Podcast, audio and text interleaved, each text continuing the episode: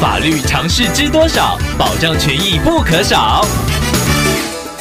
欢迎收听《法律知多少》时间，我们请到台湾瑞银法律事务所律师郑瑞伦来为您解答法律上的疑惑。各位听众朋友，大家好，我是郑瑞伦律师。郑律师您好，听众朋友小可透过官网留言板想要请问您，他住在学校宿舍，最近发现室友在房间内装针孔摄影机，听众感觉非常的不自在，想要请问郑律师，在房间内装针孔摄影机这个做法是否已经违法了呢？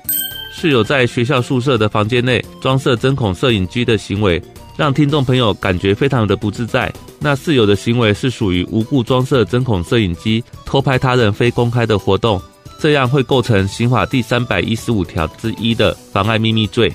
会不会成立这条罪的重点在于室友的窃录行为有没有正当理由。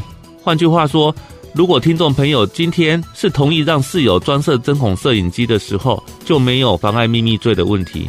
但是因为室友装设针孔摄影机的行为，并没有经过听众朋友的同意，而且已经让听众朋友感到非常的不自在。